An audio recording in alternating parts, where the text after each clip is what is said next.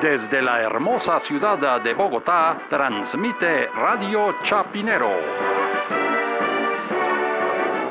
Y estas son las noticias. Santa Fe de Bogotá.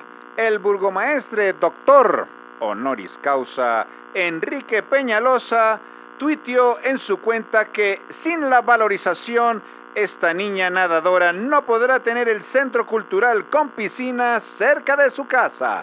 Más noticias cuando regresemos.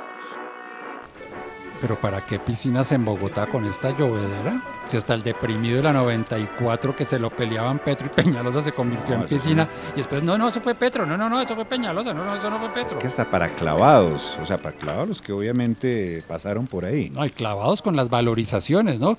¿Qué pasó con las valorizaciones que pagó Bogotá en 2005 y en 2011? Esa platica que iban a hacer no sé cuántos puentes peatonales y todavía este quieren cobrar una nueva valorización, dice que para hacer qué, qué es lo que dice el doctor un centro cultural con piscina. No, pero si Bogotá tiene una super piscina buenísima junto al centro de alto rendimiento en la 63 abajito de la 30, con estación de Transmilenio, la estación Coliseo. Allá cualquier bogotano puede llegar rapidísimo en el maravilloso Transmilenio del doctor Peñalosa, el H61, por ejemplo, para la estación Coliseo. Y está la piscina, que es donde están estas chicas allá en el barrio Santa Fe. Sí, pero eso ya son Transmilenios por la Caracas, eso ya es otro servicio de las piscinas de, del Santa Fe.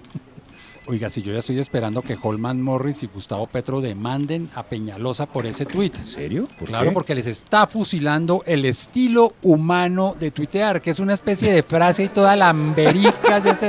al aire, al aire, al aire, al aire, al aire. Santa Fe de Bogotá